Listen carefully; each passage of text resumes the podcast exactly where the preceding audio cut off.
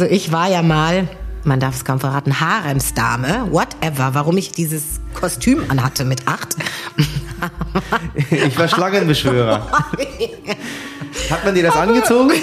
Damals oder also weißt du noch, wir wissen, es, es waren äh, so, es ist total Ich hab's auch voll vergessen, eben ist es mir gekommen in dieser Pluderhose. Ganz vorne im Bild, links, steht bei Rembrandts die Blendung Simsons eine Figur, die irgendwie fremd ist. Eine Figur mit orientalisch anmutenden Pluderhosen und dunklem Schnauzer. Eine Figur, die mich und meine Gesprächspartnerin Khadija Haruna Oelker an unsere Kindheit denken lässt. An Bilder, die wir längst vergessen hatten. Wir hatten äh, Fasching in der Schule und sollten Zirkus nachspielen. Ja. Und ähm, meine Eltern waren noch gar nicht hier. Ja. So, die anderen waren beschäftigt mit Taxifahren und Geld verdienen und gucken, was hier überhaupt in Hamburg abgeht, wo sie gelandet sind. So, und ich war in der Schule. Und dann waren natürlich halt nur deutsche Mütter, die sich mhm. darum gekümmert haben. Also, also deutsch, deutsch, deutsche das, Mütter. so. Und natürlich haben die sich dann gesagt, so Michelle, der macht, ähm, ich war Schlange. Schlangenbeschwörer. Und ich, wollt, ich wollte gar kein Inder sein. Ja, ja, ja aber, aber, passt das passt doch so gut. Ihr seid doch alle so dunkel. Ich bin gar nicht so dunkel, ich bin total hell. So, äh, so. Und du warst Haremsdame. Ja, Ach, schön. ja, das war auch schön. Aber ich, ehrlich gesagt, die Rekonstruktion, wer sich das genau ausgedacht hat, habe ich nicht mehr. Ich, ich vermute ein bisschen, ehrlich gesagt, ich habe mir meine Faschingskostüme schon auch selbst ausgesucht. Selbst ausgesucht. Und meine Mutter hat die genäht. Und es war auch ein sehr schönes Kostüm. Also es war ein blaues, daran erinnere ich mich, und es, ich hatte so Glöckchen. Und weißt du, wenn ich es positiv spreche, vielleicht war das auch meine Assoziation, weil das war wie so ein Prinzessinnenkostüm. Es war wirklich ein schönes Kostüm. Ja. Und ich hatte eine so eine Tüllpluderhose in Blau. Also und ich war noch mal in der Pluderhose als ich äh, die Erzählerin von Kalif Storch war bei äh, einer Schulaufführung. Ja. Da hatte ich auch Pluderhosen. Also Stichwort, deswegen kam ich ja jetzt mit Fasching. Das für ist für mich ist ein Fasching. verkleideter Typ. Ja. ja.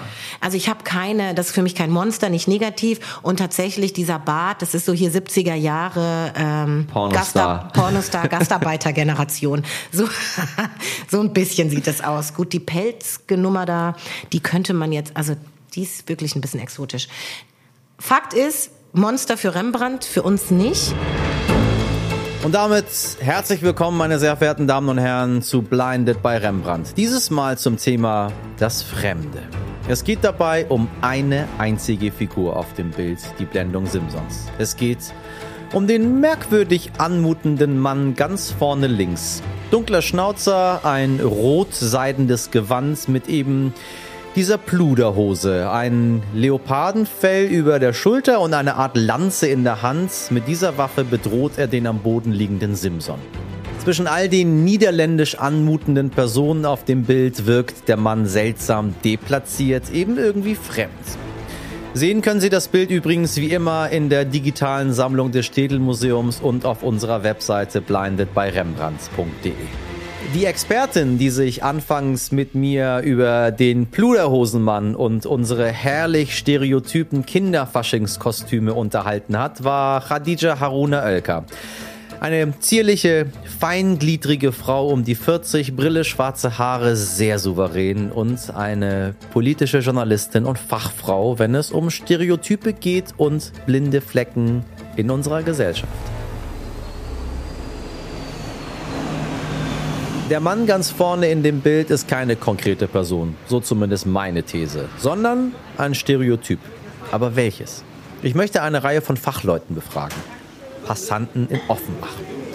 Einer Stadt, in der rund 160 Nationen zusammenleben. Viele Menschen hier sehen ein bisschen aus wie ich, ein bisschen fremdländisch. Und lassen Sie es mich so sagen, sobald das der Fall ist, kennt man sich mit Stereotypen ziemlich gut aus. Man muss sich ja selbst ständig aus irgendwelchen Schubladen herausarbeiten. Und der hier, was denkt ihr, was ist das für ein Heini? El Osman. Ja? Ja. Sieht türkisch aus? Ja. Wo kommt er her? Weiß ich nicht. Was ist er für ein Landsmann?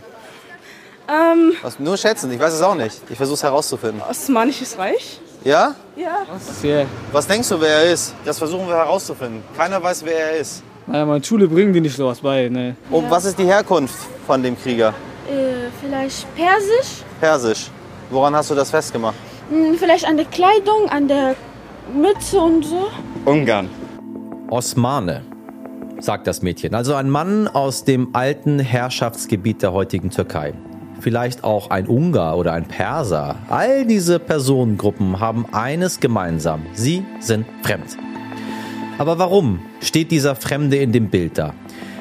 Ich kann es mir nicht wirklich erklären. Und wie so oft, wenn mich Rembrandt verwirrt, gehe ich zu Anna Huber, der Kunstvermittlerin aus dem Städel-Museum. Also, was haben die Kunsthistorikerinnen und Kunsthistoriker zu dieser Figur herausgefunden? Wer ist dieser Mann und was tut er da? Nee, das Schlimmste ist, die Wissenschaft hat sich diese Figur noch nicht angeguckt. Nochmal. Die Wissenschaft hat sich diese Figur nicht angeguckt. Über das Bild ist ganz viel geschrieben worden, aber niemand hat über diese Figur geschrieben. Warum? Weil wir Europäer anfangen müssen, uns anders anzuschauen und das andere in unseren Bildern anzuschauen und nicht nur den alten Meister Rembrandt, der ach so große Lichtart, großartige Lichtführung und Komposition und seine Frau und äh, die Dramatik des schmerzverzerrten Mannes, sondern man muss sich halt auch angucken, was ist das andere im Bild bei Rembrandt. Und das ist hier, wie wir uns ja einig sind, ich glaube tatsächlich auch, dass das damit ein Osmane gemeint ist. Ich glaube, damit ist entweder tatsächlich ein osmanischer Soldat gemeint, weil es gibt Darstellungen von, von Soldaten des großen Osmanischen Reiches, also der heutigen Türkei, die diese Raubtierfälle tragen. Und das ist echt ein Hinweis. Ne? Und dann gibt's noch was anderes, dass ähm, es in der Zeit Piraten gab, die sogenannten barbaresken Korsarenpiraten, die an den Küsten Nordafrikas ihr Unheil trieben und die Küsten ganz Europas unsicher machen. Also da gibt es Schätzungen, dass die binnen 100 Jahre eine Million Europäer versklavt haben, genau in der Zeit. Und das Krasse ist halt, die wurden durch die Türken, durch die Osmanen finanziert und mit Waffen versorgt. Also das heißt, wir sehen hier auch, und das muss man sich halt jetzt endlich angucken, das ist nicht nur ein großartiges Meisterwerk von Rembrandt, sondern wir sehen da auch ein Feindbild der damaligen Zeit drin. Das ist der Feind Osmane und vor allem, glaube ich, der Feind auch dieser Piraten. Okay, ich halte fest. Hier gibt es zwei Probleme.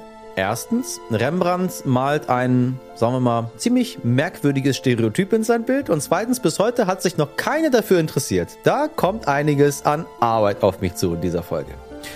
Ich beginne mal bei Punkt 1. Rembrandt hat also ein Schreckgespenst in sein Bild gemalt. Sein armer Held Simson sollte also von einem möglichst schaurigen Feind bedroht werden. Und das war damals der Osmane, der gefährliche Muslim.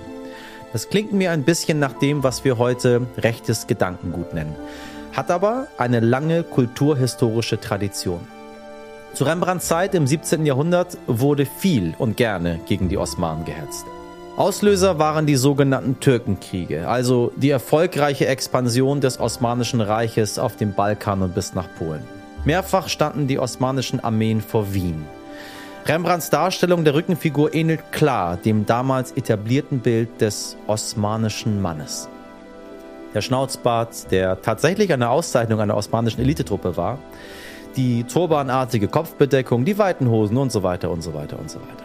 Und falls Sie sich fragen, was das bitte mit Piraten zu tun hat, ja, das Osmanische Reich finanzierte sich unter anderem durch Raubzüge auf dem Meer. Die barbaresken Korsarenpiraten raubten in hoher Frequenz beispielsweise europäische Handelsschiffe aus. Schätzungsweise eine Million Europäerinnen und Europäer wurden durch diese Piraten versklavt. Die Europäer galten als sogenanntes weißes Gold.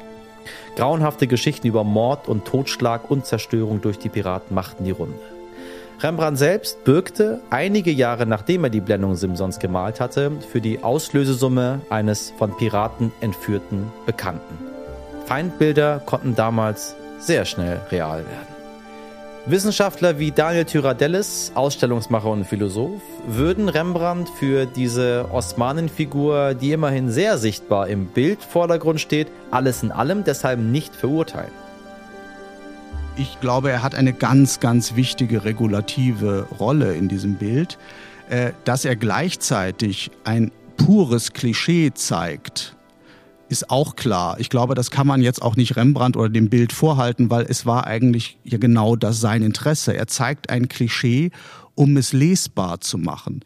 Offensichtlich funktioniert das heute gar nicht mehr. Ob es damals funktioniert hat, weiß ich nicht, könnte sein. Ich hoffe mal, dass das heute nicht mehr funktioniert. Ich bin etwas entsetzt, wie Sie vielleicht mitbekommen haben. Aber ich will es verstehen. Daniel Tyradellis gibt mir den Tipp, über den Effekt zu gehen, den Rembrandt durch den Mann erwirken wollte.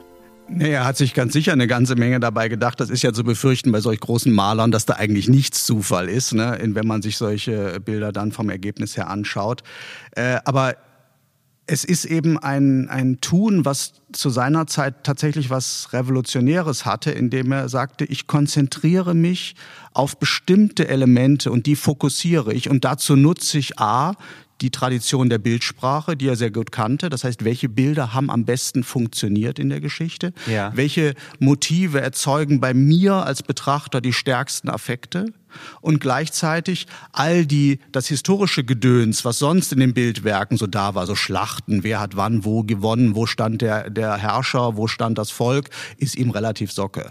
Ja, sondern es geht tatsächlich darum zu sagen, nee, nee, das sind so Rahmenbedingungen, das sind Strukturen, aber ich will näher ran an das, was die Menschen antreibt. Das ist witzig, dass Sie das sagen, weil wir funktionieren heute überhaupt nicht anders. Wenn ich ein, ein Video mache und möchte, dass dieses Video funktioniert, ähm, überlege ich mir genau das Gleiche. Ganz was genau. ist das, was funktioniert hat? Und das versuchen wir mal zu reproduzieren und bringen jedes Mal so ein bisschen was anderes rein, damit es nicht aussieht, als hätte ich das Bild einfach zweimal gemalt. Das ist bei jedem, mhm. bei jedem viralen Video heute ist es nichts anderes. Auf den Fremden, also die Rückenfigur übertragen heißt es. Es geht um stereotype Bilder, die sich über lange Zeiträume halten, weil sie so gut und schnell funktionieren. Etwa so wie beim Kinderfasching, wo man auch als Klischee von etwas geht, so wie meine Kollegin Khadija Haruna Oelker und ich seinerzeit als Klischees unserer Andersartigkeit gegangen sind. Haremsdame, Schlangenbeschwörer, Osmane bei Rembrandt. Alles Stereotype, die wir in unserer Fantasie mit uns herumtragen. Du hast halt in ihm überall Klischees. Du hast die Pluderhosen, du hast diese, wenn man jetzt mit einem mit einem Modedesigner aus der Zeit sich darüber unterhalten würde, dann würde er sagen, das ist so. Ja, aber das ist doch sowieso das Schönste daran, dass man den Fremden immer so fremd und mit all den Assoziationen schmücken kann, die man in sich trägt. Ah, das ist, glaube ich, etwas, was es damals gab, was es heute gab, was wahrscheinlich auch morgen geben wird. Und äh, deswegen wundert mich das jetzt nicht, dass du das sagst. Aber kommen wir mal ins Heute zurück. Dieses Bild ist riesig. Wir mhm. haben ja hier mhm. eine kleine Ausführung davon. Das ist, mhm. das ist äh, also lebensgroß gemalt. Mhm. Und das hängt im Museum. Und wir laufen heute daran vorbei. Was macht das heute mit den Menschen?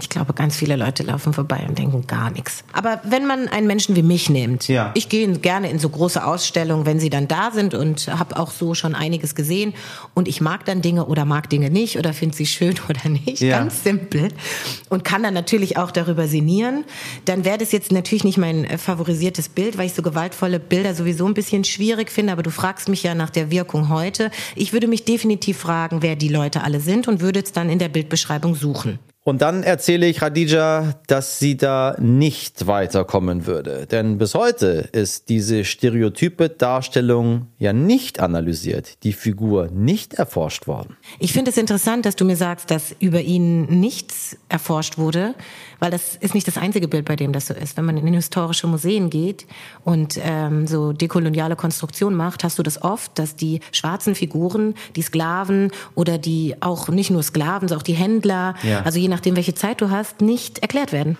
in der Bildbeschreibung, weil das Wissen fehlt. Es war nicht so wichtig. Das ist bei ihm halt genauso. Mhm. Es gab natürlich das Bild zur Rembrandts Zeit von, vom osmanischen Feind in mhm. den Niederlanden. Rembrandt hat ja gedacht, was er gedacht hat, als er gemalt hat. Man muss, musste seine Leute nicht muss erklären. Muss ja seine Leute so, seine richtig, Bilder nicht ja, erklären, ja. sondern die sollen das verstehen. Aber später kamen ja Menschen, die Rembrandt erklärt haben. Richtig. Und das finde ich dann wiederum interessant. Warum die das nicht gemacht haben. Warum sie es nicht gemacht haben. Und das sind dann wieder so Erklärungen, die führen dann weiter, nämlich was ist relevant für die Geschichte, für die Erzählung, für eine Deutung von Kunst. Und das spielt ja eine Rolle, wie ich heute Bilder verstehe.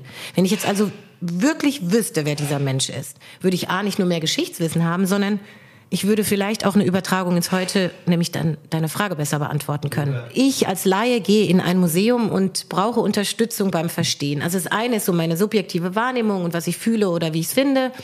Und das andere ist, dass ich mir doch den Audioguide dann nehme Richtig. zum Beispiel ja. oder den, die Führungs Kraft, die dann äh, mir erklärt. Ja. Und dann frage ich die Frage, wer ist das? Und dann kriege ich ein, Wissen weiß ich nicht. Und dieses Wissen ist hochinteressant, auch für unsere Gegenwart und für unser Bild von der Zeit. Die Zeit Rembrandts wurde lange das goldene Zeitalter genannt. Die rund zwei Millionen Niederländer entwickelten sich in nicht mal 50 Jahren vom besetzten spanischen Gebiet zur eigenständigen Weltmacht. Das ist bis heute wirklich beeindruckend. Aber sie waren nicht nur innovativ und diszipliniert, sie waren auch einfach brutal. Das ist die nicht so schöne Seite der schönen Bilder, die uns aber bis heute kaum interessiert. Anna Huber, die Kunstvermittlerin vom Städel, ordnet mir das noch einmal genauer ein. Das ist wirklich auffällig und da müssen wir uns als Europäer und Europäerinnen, glaube ich, wirklich anfangen, ein bisschen zu hinterfragen, wieso das denn so sein konnte, dass das immer ignoriert wird. Und jetzt gibt es gerade viel Forschung dazu und viele Meinungen dazu, wieso Rembrandt orientalisierte Menschen darstellt, wieso solche Raritäten, wie das damals hieß, so exotische Objekte in die Bilder kommen, das Fremde in den Bildern dargestellt ist. Aber alle bleiben unisono bei der Meinung, diese Vereinigten Niederlande damals, diese Republik, das war weltoffen, die haben das alles bewundert, das ist alles wunderbar. Das ist total verfälschend. Man muss sich diese wirklich auch gewaltsame Kolonialgeschichte angucken, die in der Zeit anfängt. Die Niederländer bringen auf den Banda-Inseln, das ist so ein ganz berühmtes Beispiel, also in Indonesien, Tausende, Zehntausende Menschen um um ihr Monopol auf Nelken und Muskat zu sichern. 1621. Solche Geschichten muss man ja erzählen. Und man muss sich völlig klar machen, dass auch wenn die mit dem ein oder anderen Sultan Handelsgeschäfte betrieben haben, das blieben Andersgläubige. Das ist zu modern gedacht, dass da irgendwie echte Religionstoleranz herrschte. Und ich sage dir, es ist heute immer noch genauso. Und wenn es heißt, er wird dargestellt, guck mal, guck mal, dann sage ich dir, wenn er so dargestellt wird, dann will ich, dass er gar nicht dargestellt wird. Ja, und ich finde auch, das muss man sagen, der Rembrandt ist zwar toll genug, das Feindbild zu relativieren, und weil er selbst, selbst sich auch reinmalt, aber er malt das Feindbild. Richtig. Das würde man, wenn man heute ganz korrekt wäre, nicht machen. Ja. Da sage ich, ich reproduziere nicht. Ich sage bestimmte Wörter nicht mehr. Ich zitiere sie auch nicht. Wir reproduzieren nicht. Ganz Punkt. genau. Und für uns als Museum mit einer eurozentrischen Sammlung, mit einer europäischen Kunstsammlung, stellt sich diese Frage eigentlich ganz brisant. Was machen wir mit solchen Kunstwerken? Abhängen oder einfach darüber hinwegsehen? Eigentlich ist doch genau das das Spannende an der Kunst. Ich kann durch sie etwas über unsere Geschichte, also unsere europäische Vergangenheit lernen. Aber ist das überhaupt auch meine Vergangenheit? Khadija Haruna Oelker macht mir einen Vorschlag. Das ist ein niederländischer Künstler, wir stellen ihn aus, junge Menschen wie ich und du, wir kommen rein, diese postkoloniale Generation, sie waren dort, deswegen sind wir jetzt hier, so ist die logische Schlussfolgerung der Geschichte und es ist auch unsere Geschichte. Ja. Also wenn, dann müsste man sich jetzt bemühen, auch die unangenehmen Seiten der Geschichte zu erzählen und das ist doch nicht schlimm. Aber warum wird es nicht gemacht? weil man sich dann auseinandersetzen müsste. Und ein Künstler kann tolle Kunst gemacht haben und ein für diese Zeit also für die heutige Zeit ein unangenehmer Zeitgenosse gewesen sein. So ist das. Vieles, was in unserer Geschichte ist, ist unangenehm für das, was wir heute sind. Aber das macht uns ja heute auch aus. Und das kann ja immer noch, also ich meine, die Geschichte, die er hier darstellt, die Geschichte von Samson und Delia, ist ja eine spannende Geschichte. Also die hat mich jetzt schon interessiert. Warum hat sie jetzt ihn verraten und so weiter? Also man kann das doch auch schön aufbereiten und kann dann sagen, und da, warum hat er das hineingetextet? Man könnte ja sogar ein Spiel daraus machen, könnte sagen, wir interpretieren, wir kennen es nicht, die Geschichtsaufarbeitung hat es nicht gemacht, wir machen es jetzt zum Schulprogramm. Richtig. Gemeinsam, gemeinschaftlich. Ach Gott, guck, mir kämen jetzt viele Ideen, wie man es locker machen könnte. So wie du es ja eigentlich machst. Ich meine, wir reden ja jetzt auch drüber. Also es liegt so viel Geschenk eigentlich in diesem Bild damit auch. Also ich meine, diese Gewalt mal abgesehen kann man jetzt fragen, für was brauche ich Gewalt? Aber ich meine, Gewalt ist Teil unserer Gesellschaft, also ist es auch immer eine Einladung, sich mit der Gewalt in unserer Gesellschaft auseinanderzusetzen. Man könnte ja auch fragen, der Hinterhalt, das Ver der Verrat. Also du hast ja lauter Botschaften, die du mir jetzt erzählt hast in diesem Bild. Also gibt's natürlich total viel. Und dann gibt es eben auch die Geschichte des Rassismus vielleicht. Ja. Maybe.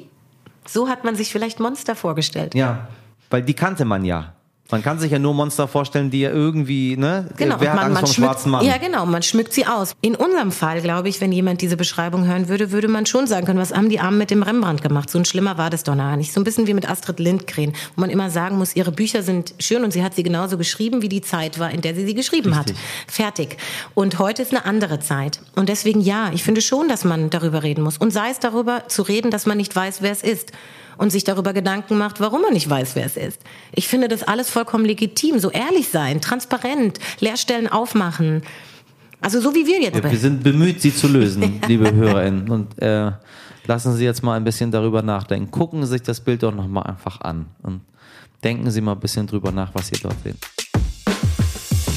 Dieses versöhnliche Angebot überzeugt mich. Wir dürfen das Fremde nicht hassen, nicht die Osman, nicht Rembrandt. Oder wie sagte Cordula Stratmann, jeder Täter trifft immer auch sich selber und dann hat man kein schönes Leben mehr. Ich denke, das gilt auch für den Hass. Und nicht jede unbedachte Äußerung oder klischeehafte Rückenfigur ist Ausdruck von tief empfundenem Rassismus. Aber wir müssen reden, um uns mit den Wunden der Vergangenheit zu versöhnen. Und das kann übrigens nicht nur schmerzhaft, sondern auch ausgesprochen unterhaltsam sein. Erinnern Sie sich noch an Andreas Kraniotakis, der Mixed Martial Arts Kämpfer? Er hatte eine der überraschendsten Antworten auf die Frage, wer ist eigentlich dieser Ausländer vorne links? Zum Glück hatte ich mit ihm darüber gesprochen. Wenn du dir die Rückenfigur anguckst, ähm, links, über den ich ja immer noch rätsel, wer er sein soll. Ich frage das all, jeden, mit dem ich bisher gesprochen habe. Wie sieht er aus für dich? Was ist er? Du, wir haben ja hier einen, äh, einen Halbgriechen und einen Volliraner hier stehen. Wir, also wir sind vom Fach, meine Damen und Herren. Wir können das sehr gut beurteilen. Deswegen würde ich gerne deine Fachexpertise. Wo würdest du den einordnen? Ähm, für mich passt die Kleidung nicht zum, zum Rest. Ja. Also ich finde, um Orientale zu sein, was ja die Kleidung so ein bisschen andeutet, ist mir die Nase zu knollig, zu Ja, wenig, zu sehen wenig Sie, hakig. sehen Sie? Ja. ähm, und auch der, auch der Schnauzer, also es erinnert, mich eher an Preußen als irgendwie ans Arabische Emirat. Ach, an Preußen erinnert dich Also, das. ich, ich würde da eher einen Peter vermuten als einen Ali. Ehrlich? Ich sehe da so einen klassischen türkischen Ali. Ich sehe so einen Anatolen, der ja, irgendwie oder auch einen in... Anatolen, der geht auch, ja. Aber ich hätte, also ich habe, mein erster Impuls Gut, war gut, gut. Stammtisch. Ja, ich, du, ich weiß ganz genau, was du meinst. Ich habe das noch nie so gesehen, was du, was du sagst. Aber ich sehe das jetzt. Ich kann, ich kann ihn nie wieder als Türken sehen. Ja, dieser Peter, der am Stammtisch äh, sitzt, so. Äh, ja. Der halt die falsche Klamotte anhat. ja, an genau. Tag. Das ist der, der hat es versehentlich irgendwo reingegriffen. Das ist jetzt so. Der ist ein bisschen der Extrovertierte. So, Peter. So, der ist so. Kennt, der ist bekannt dafür. Das ist der Peter, der immer lu- lustige orientalischen Remix anhat. Genau. Ähm, sitzt aber am Stammtisch. Du hast recht. Das könnte so ein, das könnte so ein richtig so ein Deutscher sein mit Schnauzbart. Ja, das Sehen, das findet im Kopf statt. Das sagt Annalena Knorrs, meine Gesprächspartnerin, die das Bild nicht sehen konnte, weil sie eine Augenkrankheit hat. Wie recht sie hatte. Aber was nehmen wir nun aus all dem mit? Rembrandt ist uns modernen Menschen in vielem nicht unähnlich. Er setzt auf Effekte. Seine Darstellung von Emotionen, von menschlichen Dramen wie Liebe, Schmerz, Wut und Enttäuschung, ja, die fesseln mich persönlich. Wenn er auf Klischees setzt, um einen Effekt zu erwirken, dann bin ich persönlich raus. Aber ich sehe auch, dass ich vor so etwas genauso wenig gefeit bin wie der großartige Rembrandt. Das macht das Bild die Blendung Simsons ja irgendwie, na, menschlich. Professor Sander aus dem Städel, der quasi sein gesamtes Berufsleben mit alten Meistern verbracht hat, sagte es eingangs so. Äh, das ist ja sowas wie ein ferner Spiegel. Wir sehen etwas, das ist eigentlich gut abgegangen und alt. Und gleichzeitig stellen wir fest, es behandelt etwas, was auch heute verdammt nochmal passiert. Absolut. Und das ist ja eigentlich das, auch das Schreckliche, das Widerliche daran. Aber das macht das Bild natürlich auch damit für uns heute noch eigentlich in gewisser Weise ganz aktuell. Was das wirklich bedeuten kann, verstehe ich erst langsam. Eine Frage beschäftigt mich aber zunehmend. Eine ganz persönliche Frage. Etwas zwischen mir und Rembrandt. Eine Frage, die mir vielleicht der Philosoph Daniel Tyradellis beantworten kann. mal zum Abschluss eine, eine rein philosophische Frage. Das ist ja, ist ja nur spekulativ, aber glauben Sie, er wusste, dass, dass dieses Bild so lange Zeit überdauert und dass wir, dass wir hier sitzen und darüber sprechen? Also ich glaube, wenn man nicht gerade Franz Kafka heißt, freut, freut sich, glaube ich, jeder zu hören, dass einige hundert Jahre später sich die Menschen mit den Erzeugnissen eines Le seines Lebens beschäftigen. Also ja. da, das, das ist klar. Ich glaube aber eher, ähm, also hier würde ich ihn, würde ich Rembrandt als Christ sehen äh, und in der großen Apologie der Liebe. Also die Liebe äh, beansprucht Ewigkeit und kann morgen schon Schnee von gestern sein. Ja. Das heißt, äh, wenn ihm das wichtig gewesen wäre, hätte er dieses Bild, glaube ich, so nicht gemalt. Diese Antwort würde zu Rembrandt passen, finde ich. Eindeutig uneindeutig. Ich habe im Laufe dieses Podcastes besser verstanden, was Kunst ausmacht. Erstens muss sie verführen können. Und dann sind es die Leerstellen, die Rätsel, die sie mir anbietet, die mich fesseln. Das Gesicht einer Täterin kann eine Liebeserklärung sein. Man muss nur den Kontext kennen und sich einlassen auf die Bilder, die Gerüche und Vorstellungen. Am meisten habe ich persönlich allerdings über Gewalt gelernt. Ich glaube, wir sollten unsere gewalttätige Natur besser kennen und verstehen lernen. Denn nur dann können wir verhindern, dass aus Gewalt und Fremdenfeindlichkeit eine schreckliche Mischung wird. Und vielleicht können wir dann auch besser lieben. Und damit entlasse ich Sie, verehrte Zuhörerinnen und Zuhörer. Am liebsten würde ich Ihnen dazu das Lied Delilah von Tom Jones vorspielen. Ein Lied über eine wunderschöne, untreue Frau und einen Mann, der sie liebt, obwohl er weiß, dass sie nicht die richtige für ihn ist. Nur leider haben wir dazu die Musikrechte nicht.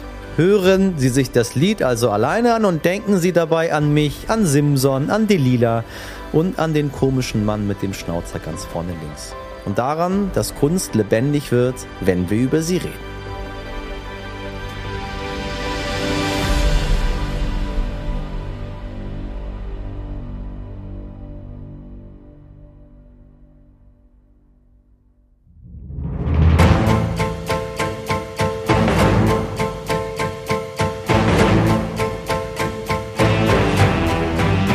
Blinded bei Rembrandt ist eine Podcast-Serie des Städel Museums in Zusammenarbeit mit Telemichel. Moderation und Redaktion Michel Abdullahi und Janina Kalle. Idee und Konzept Städel Museum. Recherche und Redaktion Franziska von Plocki und Anna Huber Städel Museum. Dramaturgie Kai Sieverding und Florian Kuhn. Musik Wolfram Gruß. Ton und Technik Jan-Nikolas Vogt und Kai Sieverding. Produktion Telemichel.